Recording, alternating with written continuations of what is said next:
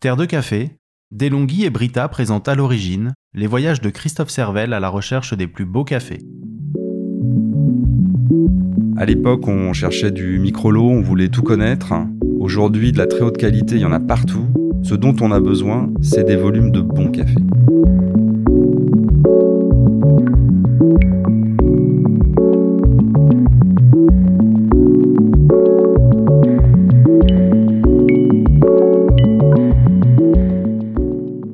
Phénomène du café de spécialité, ces cafés qui se distinguent par l'expérience sensorielle unique qu'ils procurent à ceux qui les dégustent, nous vient des États-Unis et arrive en France à la fin des années 2000.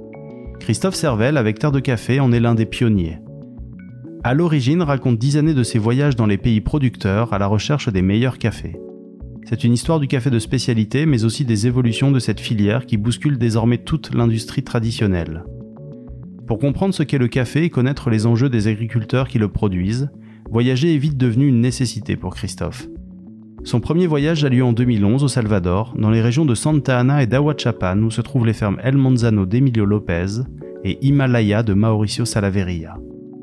Il y découvre deux manières de faire du café et doit faire un choix, sans s'être imaginé que dix ans plus tard, le café de spécialité prendrait une place toujours plus importante dans l'industrie du café en France.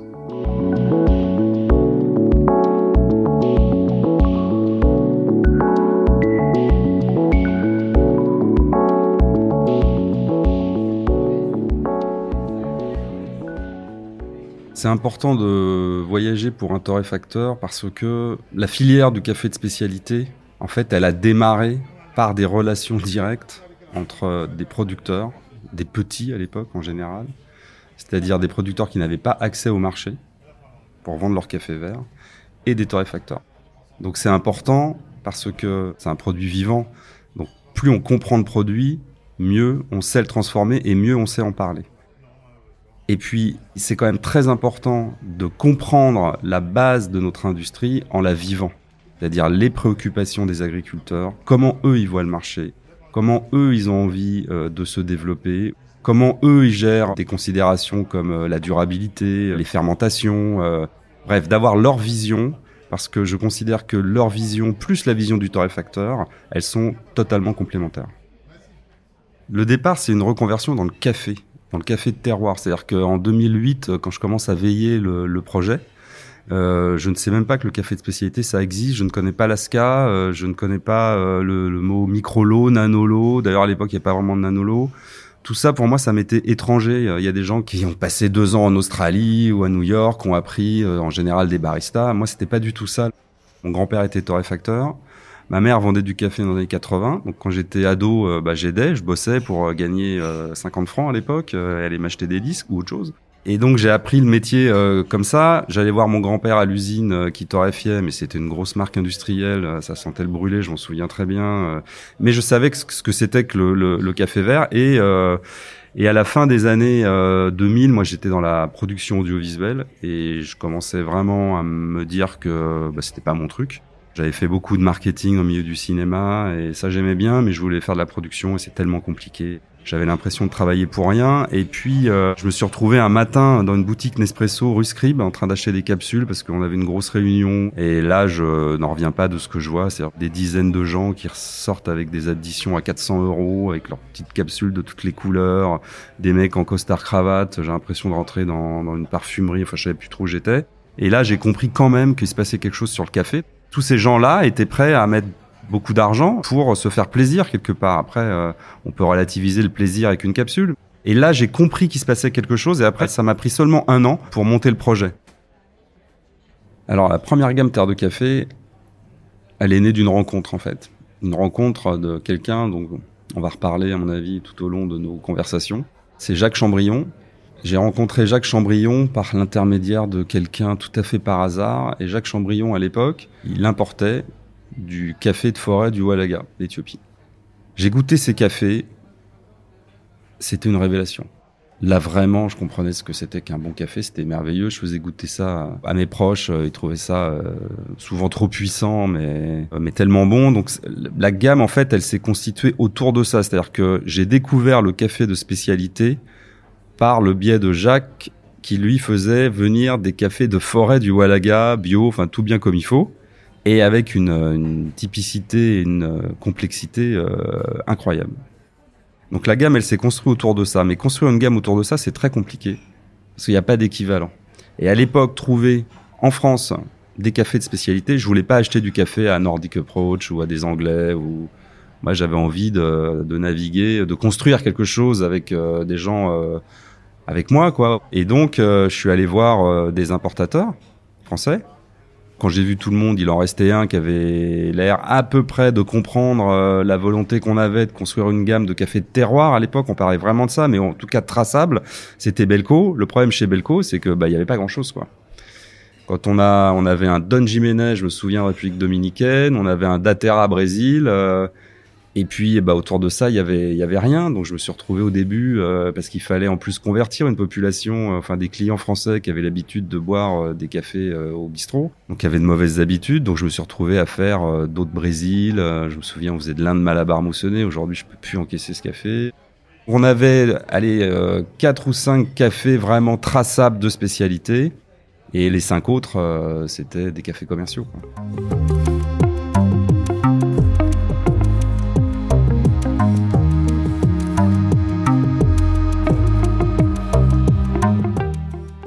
M'a donné envie de voyager, c'était de voir des caféiers et de voir comment c'était fait le café.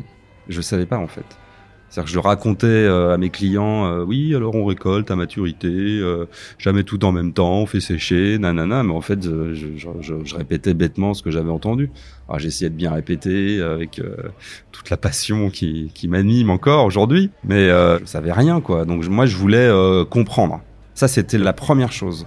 Je voulais comprendre pour pouvoir en, vraiment en parler à mes clients et arrêter d'être bête, quoi, d'être ignorant. C'est une fois là-bas que j'ai compris l'ampleur du truc et qu'il fallait absolument que je voyage beaucoup pour effectivement, ça c'est la deuxième raison, mais ça je l'ai compris là-bas, connaître les, agriculteurs, connaître les fermiers. Et alors à l'époque, un, un torréfacteur, ça ne voyageait pas. Personne voyageait. À l'époque, le marché, c'est un marché essentiellement industriel. Il y a un réseau de, de, petits torréfacteurs, les brûleries, ce qu'on appelait les brûleries, euh, qui est en train de mourir en France. La grande distribution euh, contrôle euh, déjà à l'époque 95% du marché. C'est le moment où la capsule, enfin tout le monde pense que ça va tuer tout. D'ailleurs, tous mes proches, quand j'ai dit que j'allais lancer un projet de café en grains, ils m'ont dit t'es malade, c'est fini, t'es es complètement fou. S'il n'y avait pas eu des gens un peu inconscients qui, à un moment donné, ont fait des paris et ont envie de donner du temps, de consacrer du temps, la scène du café spécialité, alors elle a commencé euh, différemment. Les torréfacteurs industriels, évidemment, ne voyagent pas. Ils savent même pas ce que c'est que le café, en réalité. Voilà. Jusqu'en les années 70, on achetait son café au Havre, quoi. Personne ne voyageait. C'était les négociants qui allaient sur place et encore. Euh, donc euh, le, marché du, café spécialité tel qu'il est structuré aujourd'hui n'a rien à voir avec le marché jusqu'à la fin des années 2000. Ceux qui voyageaient, euh, c'était en général pour euh, se faire plaisir avec leur famille et faire des livres totalement clichés. Hein. Je ne citerai pas de nom, j'en ai vu encore euh, avec des, africaines les seins nus. Enfin, c'était c'était assez pitoyable quand même.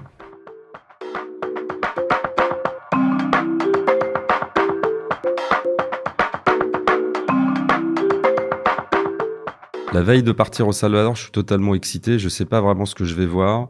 C'est un voyage un petit peu compliqué. Euh, on passe par Madrid, après on s'arrête au Guatemala, l'avion se pose, on sort tous de l'avion, on re-rentre dans l'avion et on va à San Salvador. Donc on arrive, on est plié. Le mec à la douane, il me pose plein de questions, il est pas pas très sympathique. Euh, ça faisait dix ans que j'avais pas parlé espagnol, je lui raconte n'importe quoi. Bref, on passe, on sort de l'aéroport et là vraiment ce qui me frappe, c'est qu'il y a des gens armés partout. On surveille la végétation et je me demandais si ce que je voyais, euh, c'était des caféiers en fait. Et comme je n'osais pas être trop bête en demandant aux, autres qui savaient, certains autres, euh, je pense à Alexandre Bélanger qui faisait partie du voyage de Belco à l'époque, ou Angel Barrera qui était là aussi, qui était stagiaire chez Belco à l'époque, euh, j'attendais qu'on me le dise. Et là, quelqu'un dit Ah, des caféiers Alors là, voilà, j'étais sûr d'avoir vu des caféiers. On arrive devant deux miradors avec euh, des grandes grilles euh, totalement fermées, cadenassées, des mecs avec des fusils. Donc on ne sait pas si on arrive dans une prison, dans un camp militaire ou dans une plantation de café. Et c'était une plantation de café, celle d'Emilio. Emilio, euh, grand, il fait matador un peu, il est grand, il est très à l'aise. À l'époque, pour nous, on était des tout petits torréfacteurs français. Lui, c'était un un pionnier du, café de spécialité. Donc il nous fait un speech, il nous accueille, je suis super impressionné, je suis trop content d'être là et tout. Et après c'est vraiment visite guidée quoi. Alors un, euh, la plantation. Euh, donc on parle de variété, tout ça. Et puis surtout, moi ce qui m'intéressait c'était de, de, de, comprendre la, transformation, c'est-à-dire une fois que c'est cueilli, euh, comment ça se passe? Chez Emilio, il y a un patio qui est gigantesque je peux pas donner une dimension, mais euh, j'ai des photos. Les, les, les, hommes qui travaillent, ça ressemble à des fourmis, donc c'est quand même un, une grosse, grosse ferme. On voit des fours aussi, c'est-à-dire qu'on voit des gerbes de fumée. Je demande ce que c'est. En fait, on fait sécher des cafés euh, au four comme ça, à bois. C'est moins euh, poétique que ce que j'avais imaginé. Et puis, Emilio commence à nous nous parlait, nous dit qu'il fait du café de spécialité euh, depuis 15 euh, ans, euh, qu'il était distribué beaucoup aux États-Unis, qu'il faisait de plus en plus de volume et que lui, son but, il y arrivait, c'était de produire des très beaux cafés, très haute qualité, sur les mêmes rendements que le Brésil. Voilà, à l'époque, je me dis que le type est très ambitieux. On parle vraiment de volume et de qualité, alors c'est intéressant, mais j'avais pas une très bonne image de ce qui se faisait au Brésil. Je trouvais ça bizarre, quoi. Euh, voilà, c'est tout. Euh, après, on a goûté des cafés, euh, c'était très bon à l'époque. dès qu'on buvait des cafés clean, bien faits, avec un peu d'arôme et pas trop mal torréfiés, on trouvait ça formidable. Donc j'avais assez peu de recul. C'est après où je me suis rendu compte de ce que ça voulait dire, tout ça, tout ce que Emilio racontait. Alors la deuxième ferme qu'on a visitée, c'est Finca Himalaya. Et alors là, ouais, là c'est pas pareil. Il y avait pas les petites empanadas comme chez Emilio, il y avait rien un verre d'eau et encore.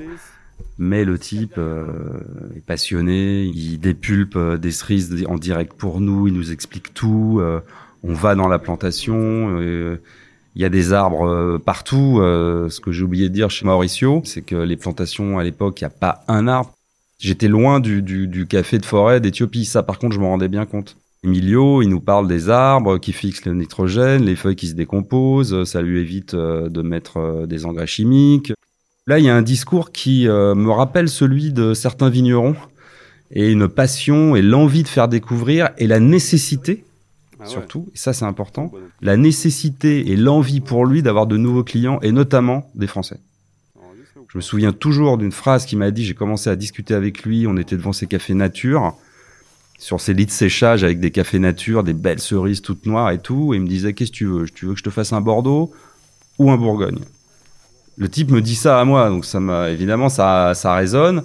Et euh, je lui demande mais comment tu fais? Euh, bah, Il me dit ça dépend. Si tu veux un Bordeaux, ce sera plutôt un, café nature, et si tu veux un Bourgogne, ce sera plutôt un café lavé. Ça se discute aujourd'hui ça, mais lui, il avait cette approche-là, et donc c'était vraiment pour moi un premier élément de compréhension de ce qu'on pouvait faire avec un process, avec un terroir et un process. Et pour moi, le process fait partie du terroir puisque c'est opéré par des hommes, ce sont des choix humains mes repères à l'époque, c'était le vin. Donc, euh, ce que j'aimais bien chez certains vignerons français, c'est-à-dire euh, les plantations à taille euh, humaine, le fermier qui est au milieu, c'est lui qui va contrôler les fermentations. Son approche qui m'a immédiatement séduite, je sais pas s'il a fait exprès ou pas parce qu'on était français, mais de comparer le café au vin lui lui-même. Évidemment, la rencontre avec Mauricio, elle est beaucoup plus sensuelle et poétique que la rencontre avec euh, Emilio Lopez, même si j'ai un grand respect pour Emilio Lopez. Il y a une troisième ferme aussi qu'on a pu visiter. C'est la ferme du papa de Angel Barrera. Angel Barrera, à l'époque, était stagiaire euh, chez Belco. Et aujourd'hui, c'est le directeur monde sourcing Belco. Donc, il a fait son chemin en 10 ans. C'est aussi euh, intéressant. À l'époque, on est allé visiter sa ferme. C'était encore son père qui s'en occupait. C'était une jolie euh, ferme, moyenne altitude. Mais c'était un peu à l'ancienne. Hein. C'est-à-dire que c'est pas lui qui faisait tout sécher. Euh, ça partait euh, au wet mill à côté. c'était des qualités 82, 83. Donc à l'époque, c'était en agroforesterie. On avait passé un super bon moment là-bas, mais c'était pas ce que je cherchais. À l'époque, je cherchais vraiment du micro-lot, 100% traçable, mono-variétal, etc.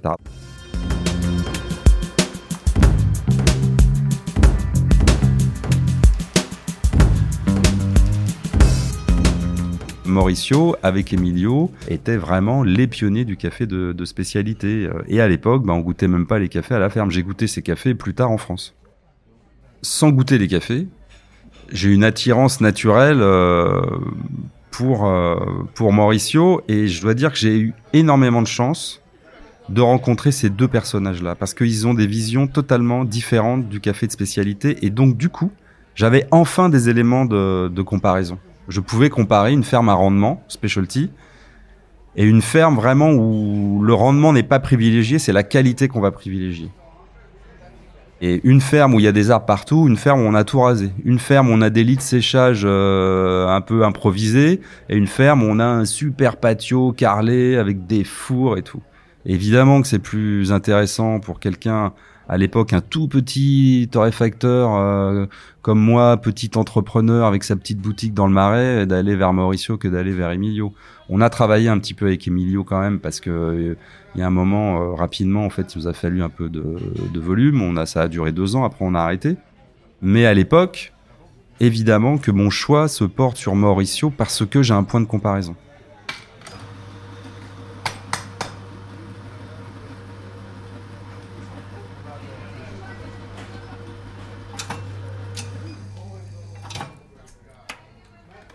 Je me rends compte d'une chose, c'est que le café de spécialité, il y a deux manières d'en faire. Il y a une manière productiviste, où on s'embête pas trop avec la nature, où on va booster la nature, et il y a une manière beaucoup plus euh, amoureuse, sensuelle, écologique de faire du café. Déjà à l'époque, il fallait un peu de volume, c'était Emilio, et de la qualité. La qualité en tasse. Hein. Et puis, euh, il fallait des artistes euh, comme Mauricio. Mais Mauricio, c'est un artiste qui a su grandir. Et aujourd'hui, c'est un vrai sujet. On a besoin de volume. Est-ce que le volume, c'est des artistes qui savent grandir?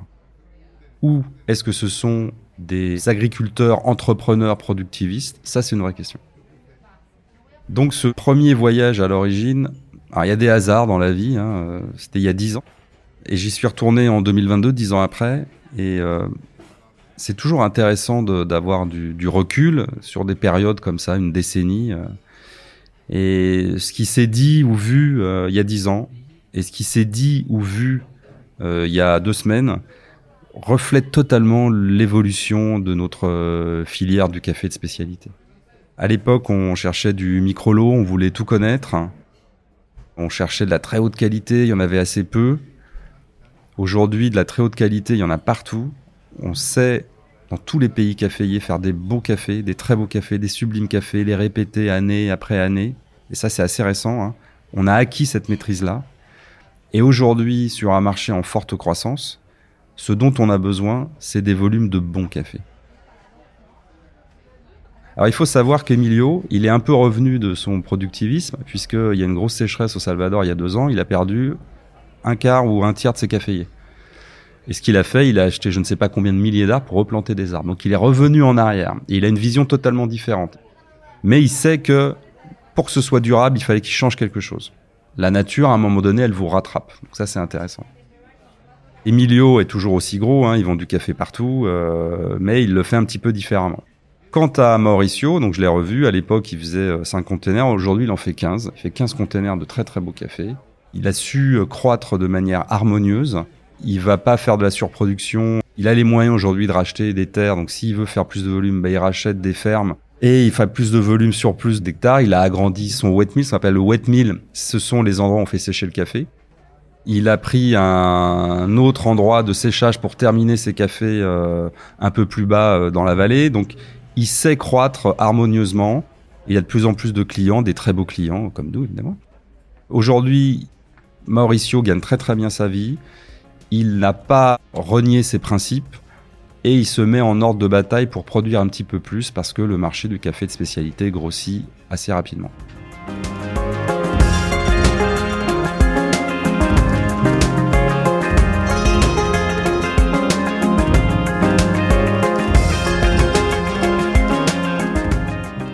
À l'origine, remercie Brita et Delonghi pour leur soutien à la filière du café de spécialité en France.